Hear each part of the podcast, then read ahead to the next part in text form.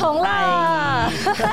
欢迎来到克莱尔的展览异想世界，我们将带你游遍全球第一手的展览以及周边新奇好玩的猎奇故事。我们今天有一位第一次当网红的来宾，我们欢迎天气风险管理的 Jimmy。嗨，大家好，我是天气风险的 Jimmy，我叫李之航。那我现在服务在天气风险公司，对，那其实天气风险公司今天也有来参展，对，欢迎大家来逛一逛。哎，我们现在有现场线上的直播哦，哈，这个是非常的限定，就是天气风险的限定，因为我们在二零二一年的 Energy Taiwan 我们的 Live Podcast 中，其实我们一直标榜的是邀请所有的来宾以及我们的参观者，你一定要来到现场才可以看到我们这个这么及时的一个精彩的一个分享。或者是我们在展后所有的这些内容，我们都会上架到克莱尔的展览印象世界的 Podcast，我们的各大平台。那我们今天非常高兴，在二零二一年 Energy Taiwan Day Three 台湾国际智慧能源周，这一次天气风险也有参展。对，我们邀请居民来分享一下天气风险公司我们在提供的是什么样子的服务呢？OK，所以其实天气风险公司呢，我们是成立的很早，然后我们总经理是彭启明博士，就是大家可能都知道。那大家对我们的想象，一般来说可能就是做气象预报，是天气预报，每天都要看天气预报。哎，你知道为什么天气预报很重要？对女生来说，化妆不是这决定我明天要穿什么，对不对？在场的美女，你会不会决定？如果明天下雨的话，我就知道我可能要穿靴子，我就因此不会选择高跟鞋，因为鞋子要先确定之后再来决定衣服嘛。对对。所以你看女生有多麻烦。对对。你知道你的工作有多重要了吧？我们男生比较无感一点，我们觉得我们好像都在对客户比较重要。超级重要的啊！然后或者是说，哎，发现明天会下大雨，那我今天不要洗头好了，因为反正明天头发也会湿，对不对？对对。对，所以其实天气跟我们日常都有很多很多的结合啦。那我们日常生活作息很靠天气。那其实很多人会问我们的一句话就是：哎，我手机里面看得到，或是我上气象局看得到，那跟你们公司买有什么差别？没错。对，那其实这边最重要一点就是说，我们其实不是卖给一般民众。我们卖天气是卖给企业，卖给有相关需求的产业，帮他们去做客制化的服务。例如像我们今天来到的这个再生能源展，我们就是帮再生能源、呃风力跟太阳能的业者去做一些气象的服务。哎，为什么风力跟太阳能的这些厂商，他们对于气象资讯需要更一些更精准的资料呢？对。那我们就以风力发电来看好了。现在台湾的离岸风电都在如火如荼的开发。没错。那其实离岸风电它从呃一开始的规划到新建到后面的维运，它其实气象在它运作上都非常的重要。我一开始在规划的时候，我需要知道这边有多少的风的资源，让我去估算说我未来可以拿到多少钱，然后来进行我要不要投资的这个决策。对，那进到新建阶段的时候，可能就比较好想象喽。进到新建阶段，我今天要在海上施工，我今天要做海上的插风机啊，或是做任何的施工，我需要知道当天的海况好不好，天气状况好不好。如果天气不好，出去的话，对我的船员会受到影响，没错，把我们暴露在风险之中。所以天气其实是决定了离岸风电的施工顺不顺利。是的，所以这个对于这个离岸风电，我们的天气的预测其实非常的重要。那我这几天其实哦，我都快变成那个能源智慧王了，因为 跟在场非常多的这个参展商有很多的交流，有太阳能啊、水力发电啊、离岸风电，所以我知道太阳能这个日照时数对于他们的这个发电的效能也非常的重要。所以这样子的天气预测，太阳能的厂商也是你们一个非常呃密集合作的一个。的合作伙伴，对对，像我们公司现在一个主力的产品哦，就是在做太阳能的发电量预测。那这块我们现在是跟台电合作，我们现在已经在提供给台电的电力调度处。那电力调度处为什么会需要发电预测？其实很简单，他需要知道，哎，明天的发电好不好，后天的发电好不好，让他去做准备。哎，假如说我看到明天太阳能发不好，那我是不是其他基础要多准备一点？对对，电力调度对国家的电力安全是非常重要的。所以这也难怪为什么天气。的一个预测，所以天气风险这边就可以提供非常精准的这个资料，让台电去做这样子电力上面的调度。有可能说，哎，今天的这个日照是不是很好，或者是日照量不够多？对对对。哎，其实你有没有发现，我们二零二二年的 Energy 台湾智慧能源周这三天？天气超好。哎，这个在台北，尤其在南港啊，对对这个是很难得的一个状况。南港南港就是一天到晚都在下雨的地方。南港就是一个我常常跟我的朋友说，哦，我这边下大雨，就我一进台南呃台北市的，不好意思，我台南人哦，刚不小心透露了一下。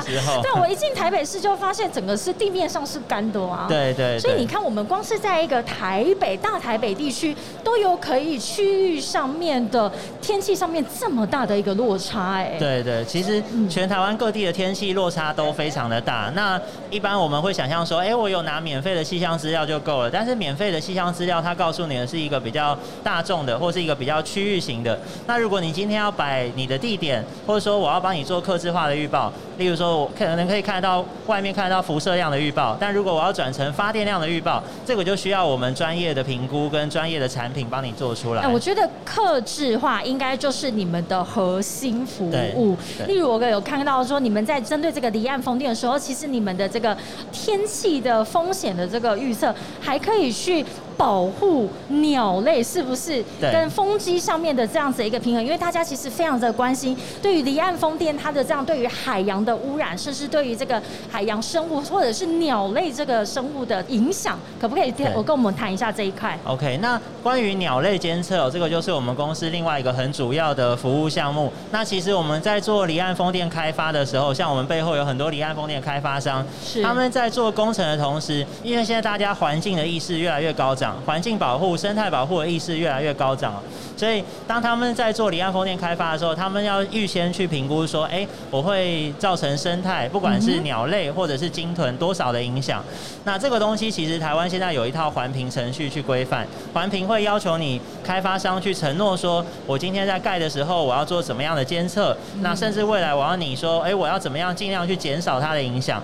那这个时候你就会需要有人帮你去做海上的调查，是去看，哎。你现在要盖的这片风场，它的海域。频繁的出现多少鸟类？鸟类出现的频率、品种是什么？你后面才可以去拟定计划。做这些调查，其实就会需要很多设备。那刚刚好，我们是气象公司，其实监测鸟类的这个雷达，就是气象雷达去改装的。对，哎，这个我真的是完全没有想到，因为就你们的这个公司名哦，天气风险，我以为你们只有在做天气的观测跟预测，但是没有想到，刚好在这样子的一个整个流程里面，其实你们也可以把这个鸟类的一个生态。或者它的习性也一并把它纳入这个评估报告里面。对对对，这个算是我们额外差出来很意外发现的一个服务项目。哇哦！对，就是其实我们。以天气风险公司，我们本业想不到会去做鸟类监测，但在离岸风电这一块，鸟类监测变成是我们其中一个主力的产品哦。就是说，我们原本在想气象雷达的时候，没想到其实它跟鸟类雷达是同一个，只是把它改装一下而已。对对，那做鸟类雷达之后，我们就可以去用后面的 AI 或是影像辨识的技术，去分别说，哎，这个是杂讯还是这个是鸟类，然后进一步去统计说，哎，什么鸟种在什么时间点会出现在这个风场的范围，是，然后进一步去拟定它的影响评估。哇，这是所以我觉得这样子克制化的一个天气预测的报告真的很重要。哎，你知道我以前因为有在国外生活的经验呐，是在欧洲，所以欧洲它还会有我们在台湾比较少遇到的这个天气状况，就是下雪。是我那时候其实就非常的惊讶，因为我刚刚都说下雨对女生来讲都已经很 很会造成我们那个装扮上面很大的影响了，那何况是下雪嘛？对。所以我每每天出门之前，早上就会看一下今天预测，他就会跟我说，今天早上。大概十点五分会下雪。哇，这这个我就想说，这是在跟我开玩笑吗？我就在那边等，结果就是一定还是会有落差。但我就觉得他怎么有办法这么精准的说告诉我？因为在台湾我们看的一般的这种，像你打开那个你的 iPhone 或者是呃你的 App，就会告诉你说哦，今天大概每小时大概是呃可能是阴天，呃可能是下雨或者是怎么样。但是到下雪的这种程度，可能是我们比较不习惯了。我那时候就觉得哇，我原来我们现在的技术其实已经可以精准到这样的一个地步了吗？对对，其实像我们身为一家气象公司，我们是跟气象局不一样，跟官方机构不一样。那其实每个国家它都会有气象局跟气象产业，嗯就是气象公司。那最主要的业务分别就是气象局它是做有关大众的预报，一般每一个民众想要知道大概 general 的天气状况。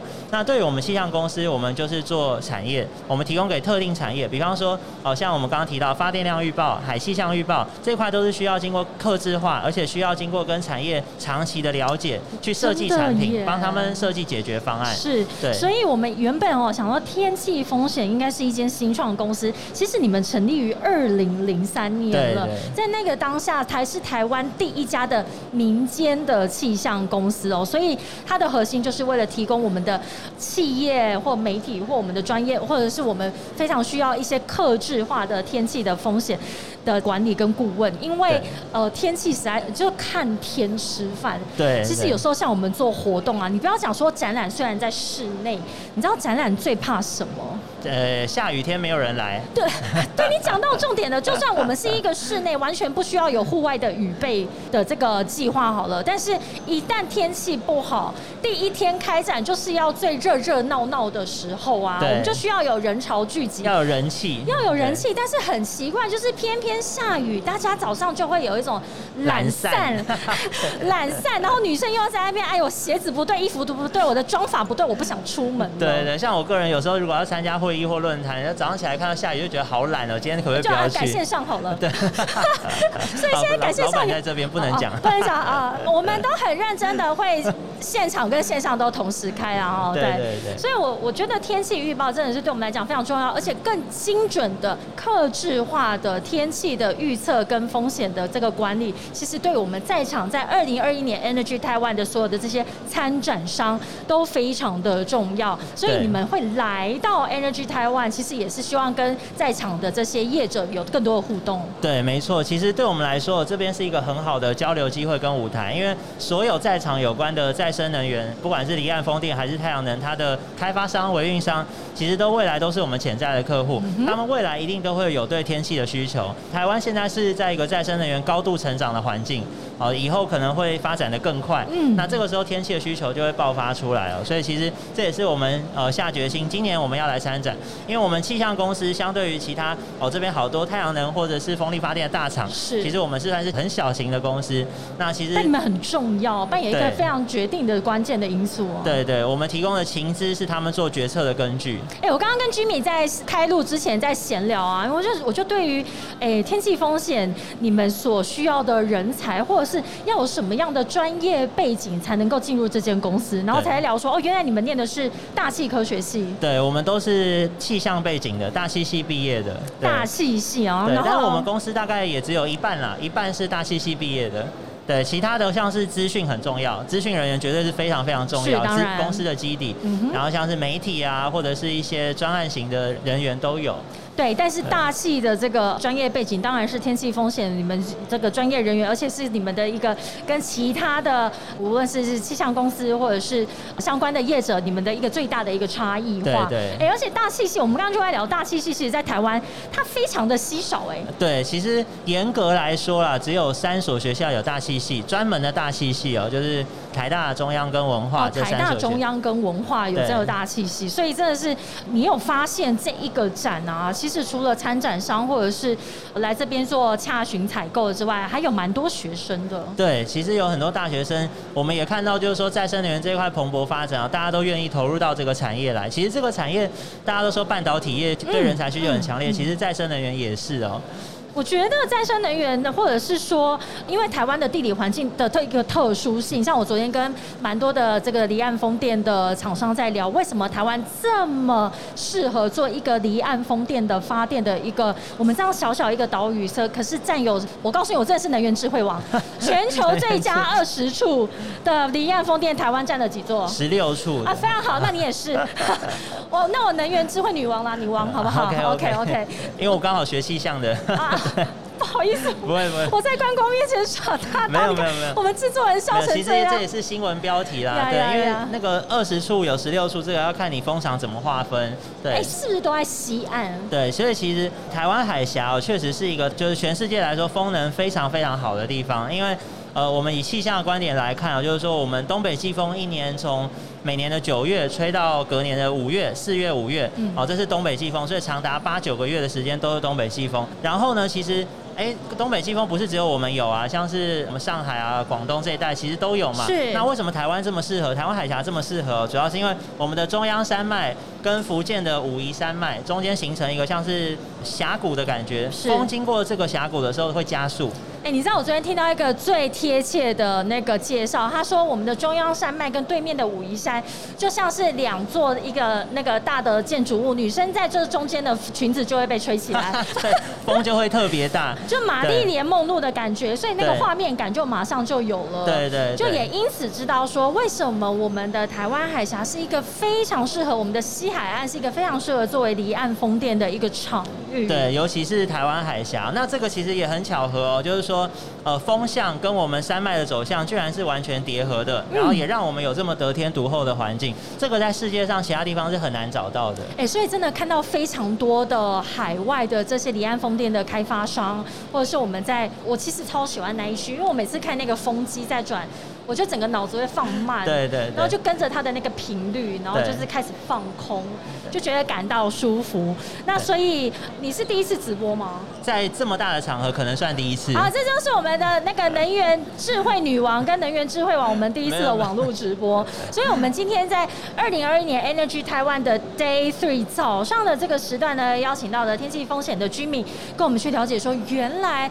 这么克制化、精准化的天气预测，跟我们一般平常每天在关心的天气，其实有非常大的一个专业度跟差异化。其实是为了要让我们的这些再生能源的厂商，他们可以更有效率的去产出它的能源，甚至是去做一个更前瞻性的一个调度。对对，所以其实像我们回到像离岸风电刚刚来讲啊，在离岸风电的各个阶段，它其实都跟气象息息相关。像刚刚提到了，在规划阶段的时候，它需要知道去调查它过去的海气象条件，然后去帮它去规范说，哎，那我风机的抗风系数要怎么设，抗腐蚀的系数要怎么设，或是抗日晒的系数要怎么设。那这个就是风机规范的条件。那这个有可能就是由我们这边帮他们去做历史的分析。对，那这个是一个很有趣的一块，因为这个跟他们后面的融资、保险验证都会很有关系。没错，所以真的是太息息相关了。前面有一个非常精准的一个预测的报告之后，他们后面其实就可以省掉非常多可能无谓的，或者是走错路，或者是太多更多的成本的付出。好，所以我们今天非常感谢天气风险的 Jimmy，我们在二零二一年的 Energy Taiwan 台湾国际智慧能源周，哎，明年还会来吗？你看今年这个热络的情况，有办就会来，有办就会来。我跟我要帮大，因为大会今年一直在跟我说，我们 See you next year 是二零二二年的十月十九号到二十一号，会提早一点，我都背下来了，赶快报名，赶快登记啊！好，早一点选位才能够选到好位置。对对对，是。那我们再一次感谢克莱尔的展览影响世界的听众以及在场的来宾，在现场我们可以到天气风险的摊位去了解更进一步的资讯。也谢谢线上看我们直播的观众。克莱尔的展览异想世界二零二一年 Energy Taiwan Day Three，我们下个时段见，拜拜，拜拜。